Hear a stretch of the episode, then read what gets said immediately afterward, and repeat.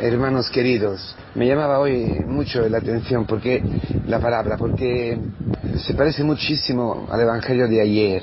El paralítico no había hecho nada. Sus manos, sus brazos, sus palabras, su boca, eran los, los hermanos, las bocas de los hermanos de la iglesia, de la comunidad.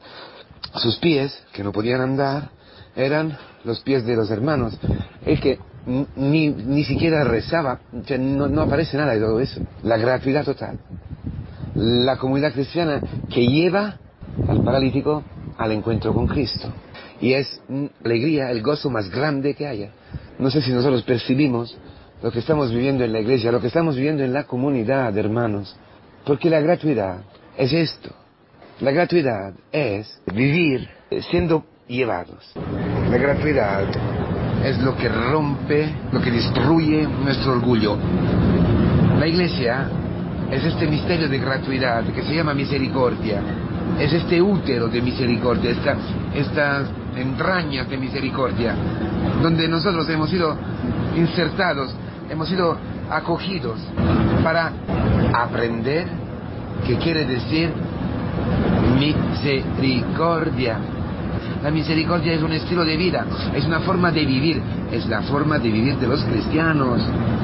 La misericordia, amar, porque hemos sido amados gratuitamente, porque no, hemos puesto ni un duro, ni un, ni un euro, ni un yen, ni nada. Esa ha sido la experiencia fundamental de San Mateo. San Mateo ni se esperaba, ¿no? San Mateo estaba en su vida, estaba allí, sentado a su mesa, donde cobraba las taxas y donde él, como le era lícito, ¿eh? era lícito, podía eh, aumentar la, el presentaje para él de un publicano, un oficial al servicio de Roma, un traidor, la especie peor que había en Israel. El hombre que daba más asco, más asco en Israel, más aún de las prostitutas y de los paganos. Los paganos nacen paganos, ¿no? Él no, él no había nacido pagano, él se había vendido. Él, por dinero, por la carrera, por el prestigio, luego, claro, por las mujeres, por la vida lujuriosa y, lujo, eh, y de lujo, por el éxito, por lo que sea, había vendido su primogenitura, hermanos. Había vendido su primogenitura. Y eso, para un hebreo, era insoportable. Insoportable que, que un hijo de Israel se aliara, hiciera componiendas, compromisos con los romanos, los odiados romanos. Y todo por dinero, como eran los que se llamaban capó, en los lager, ¿no? en los campos de concentración de los nazistas, los hebreos que se habían vendido para la, la piel y se habían vendido a los nazis y, y cuidaban y eran intermediarios entre la SS, entre los nazistas y los hebreos, eran media espías, imaginaros, imaginaros, ¿eh?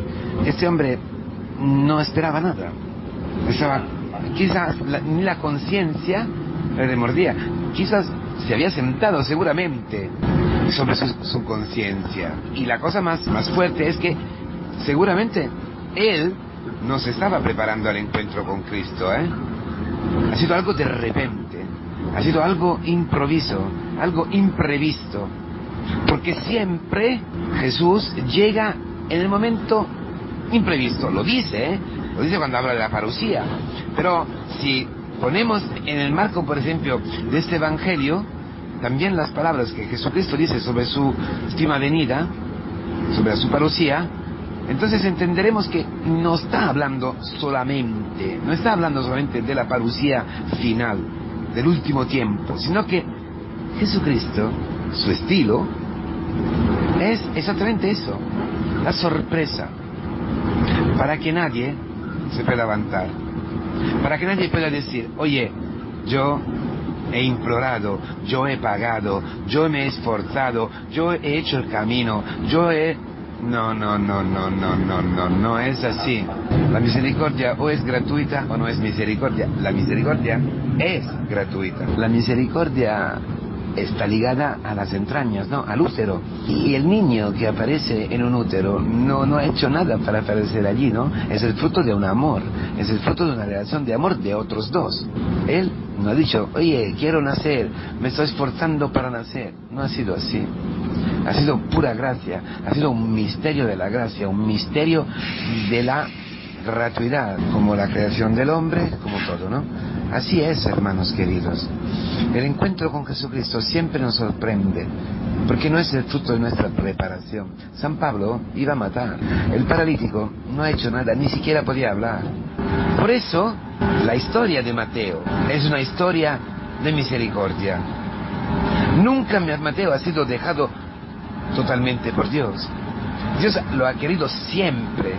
Dios ha dejado Mateo libre de hacerse daño y de hacer daño y es algo que nos escandaliza mucho. Pero ¿para qué? Si hoy llega a ti el Evangelio de San Mateo, si esta conversión, si este encuentro ha significado salvación para miles, millones, millones de gente. Pero ¿quién podía decir esto? ¿Quién podía imaginar esto viendo Mateo allí despreciado en su dinero, en sus cuentas, en sus traicionamientos, en sus adulterios? ¿Quién podía imaginarlo? ¿Quién puede imaginarlo mirándote a ti, mirándome a mí, mirando a tu hijo, mirando a aquella persona, a aquel hermano de la comunidad que está allí en un lío tremendo? ¿Quién puede imaginar eso? ¿Quién? Nadie, ¿verdad? Solamente Cristo. Ese es el punto. Porque Cristo tiene una mirada diferente. Lo miró y le habló. Que es decir, lo amó. Con una mirada, Cristo lo ha amado.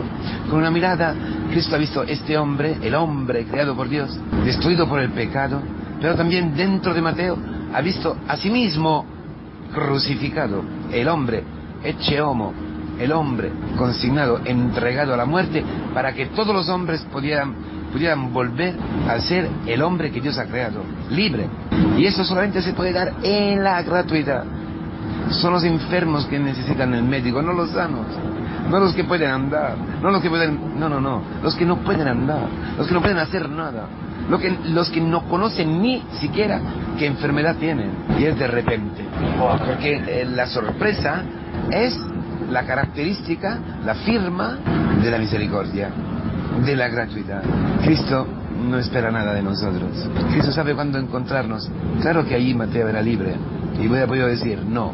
Pero ¿por qué Mateo no ha dicho que no?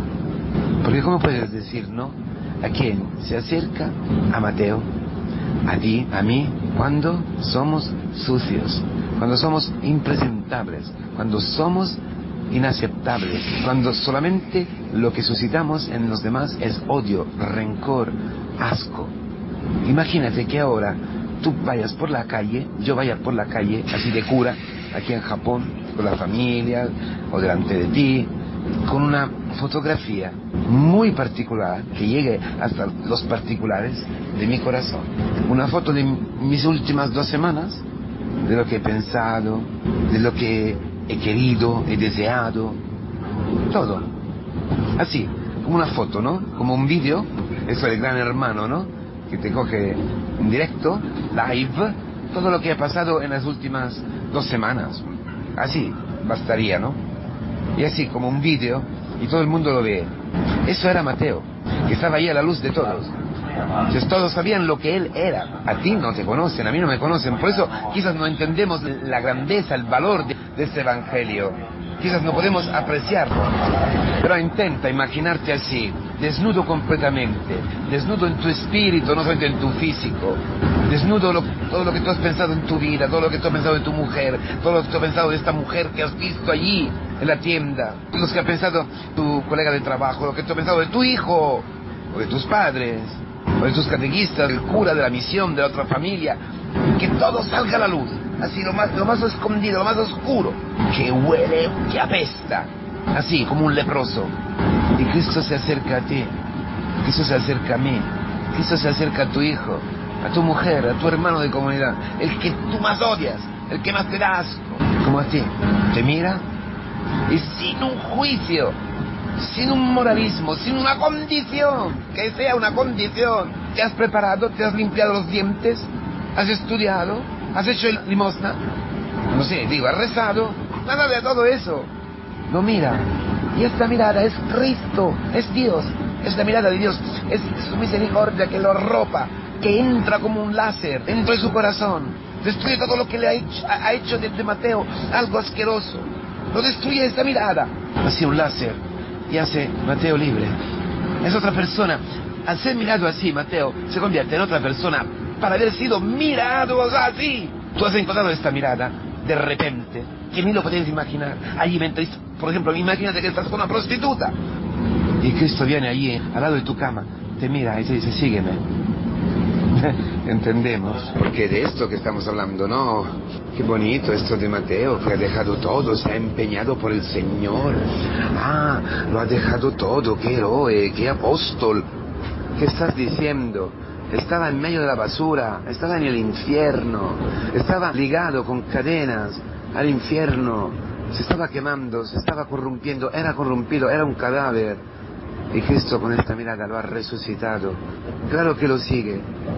Por eso, a la base de, de cualquier vocación, de una familia en misión, por ejemplo, de un cura, de cualquiera, la vocación al matrimonio, por ejemplo, a la base de un, de un noviazgo, hay esta experiencia de Mateo, o si no, todo se convierte en moralismo, en legalismo, en exigencia hacia sí mismo y hacia los demás. Exigirás a tu mujer, exigirás a tu marido, a tus hijos, a tus padres, al, al obispo, al catequista, a, la, otra familia, a lo que sea. Siempre exigiendo, porque eh, claro, claro, ¿qué puedes hacer? Porque si piensas de seguir al Señor porque tú lo mereces, porque has hecho algo, porque tú has escogido al Señor, o todas las cosas de este estilo, como muchas veces se escuchan, se oyen también, ¿no? En los curas, en la formación, las monjas, la opción mía, la mía opción. Esa. Si tú piensas esto, si no has tenido ese encuentro gratuito, dejado allí medio muerto, porque ¿cómo es posible que Cristo se haya fijado en mí allí en medio de aquella basura? Allí que estaba confundido con la basura que eran la misma cosa, que de verdad, era, yo y la basura éramos una cosa sola, sucio, allí, en la cama con una prostituta, robando, maldiciendo, allí, me ha encontrado allí, me ha mirado, me ha abrazado, me ha mirado como Dios, el Padre, ha mirado al hombre cuando lo había creado. Esto es fantástico, esto es muy bueno, esto es hermosísimo. Eso es fantástico, esa es mi imagen y semejanza. Cristo ha podido ver la imagen, la semejanza con el Padre en aquel puerco de Mateo que estaba allí en medio de su vómito. Ese es el amor de Dios que escandaliza. No lo pueden soportar. Los moralistas no pueden soportar porque tienen que cambiar. Tienen que hacer ver algo porque si no, no te puedo querer. Tú quieres así, con el mando en la mano. Si haces esto, te, te gratuitamente. Ni pensarlo, ¿verdad? Todo es un comercio de almas, de cuerpos, de pensamientos, de todo. Normal. Normal para quien no ha conocido este amor, esta misericordia. Pero Mateo sí que la había conocido. Por eso, al oír sígueme, no ha oído un moralismo. Tantas veces nosotros pensamos, qué lástima, ¿no? Seguir al Señor, qué duro es. ¿Cómo puedes decir que duro? Qué duro es seguir al demonio, qué duro es seguir al pecado, qué duro es estar sentado allí en el mostrador a robar el dinero, a robar la dignidad del otro, a robar la dignidad de tu novia. Esto es duro, no la castidad. Es duro acostarte con tu novia y, y matarla el, el alma sin respetarla, aprovechándote de ella, hiriéndola, o al revés, o tu mujer que sea, o tu marido. Esto es duro. Para Mateo, oír sígueme ha sido escapa conmigo, ven conmigo, ha sido la liberación, ha sido como decir, sal de aquí, que se está muriendo todo, como una, una casa toda de llamas, una casa donde está un incendio, donde está quemando todo, y viene Cristo y te dice, sal conmigo, ven conmigo, como un bombero, ¿no? Que viene y te dice, sal conmigo. Tú dices, no, no, no, no, no. Es así la vocación, es así la llamada, siempre, siempre. La llamada al matrimonio, la llamada al presbiterado, la llamada cualquier, la llamada a entrar hoy en este día, que es una vocación, en el trabajo de todos los días, en limpiar los cuidados de los niños, ir al trabajo, estar eh, enfermo en una silla porque estás, eres anciana, estar en la misión, el cura, en una misión difícil. Entonces para Mateo, haber experimentado esta misericordia, este amor, y finalmente esto ha hecho resonar, retumbar en, su, en fondo de su corazón lo que él tenía de verdad, lo que era él, un hombre nacido para ser libre, no para vivir en aquel pecado. Entonces, ¡bah! enseguida, claro, es como si hubiera ganado todo, todo, salvado de la muerte, salvado de una operación, salvado del cáncer, no sé, no sé cómo explicarme. Entonces, claro, que enseguida con el Señor, enseguida. ¿Y qué ha hecho? Lo ha llevado a su historia, lo ha llevado a sus amigos, porque la misma experiencia que ha hecho él tenían que hacerla sus amigos, porque ya que está librado, quiere que todos sean libres. Que ha sido librado gratuitamente, no vive la misión como un trabajo, ni neurosis, ¿eh? Tengo que hacer, tengo... no, no, no, no, ¿qué tengo que hacer? ¿Qué es mejor hacer? Toda tontería, tontería. ¿Ha pensado algo, Mateo? ¿Qué haré con los paganos? ¿Qué haré con mis amigos? Es mejor esto, o el tiempo, no el tiempo. Ha ido al punto, ha llevado a Cristo. Enseguida ha traído a Cristo en medio de aquella casa con pecadores, con prostitutas, con ladrones, con publicanos. Esa es la misión a la cual estamos llamados. Pero la misión es un fruto, es, es, es algo que brota de este encuentro gratuito, en la gratuidad, de este amor loco de Cristo para ti, para mí. Y esto ya Cristo, te sigo, pero siguiéndote, por favor, pasamos por casa de este, de este, de este, de este, de este. Que vivo contigo, yo estoy contigo, me has librado. Es normal que vaya a todos, a mi madre, a mi padre, a mis hijos, a, mi, a, a todos, no con mediaciones culturales. Sí, vale, claro, un té, un café, una, una pasta, una paella, lo que sea. Pero al punto, al punto, Cristo, Cristo, Cristo, Cristo. No está escrito cuántos de estos la, han seguido, han ido, han ido atrás de Cristo, pero sí que todos eran enfermos que necesitaban médico. Y Cristo eso bendice. Esto quiere, más allá de todas las reglas, más allá de todas las leyes, el amor con el que nos ama. Llega a través de nosotros, salvados, graciados, sacados de la muerte, a todos los hombres que todavía están en la muerte. Esta es la misión de la iglesia, esta es tu vida, esa es mi vida. Ese es el deseo, la voluntad de Dios para todos los hombres. Feliz día.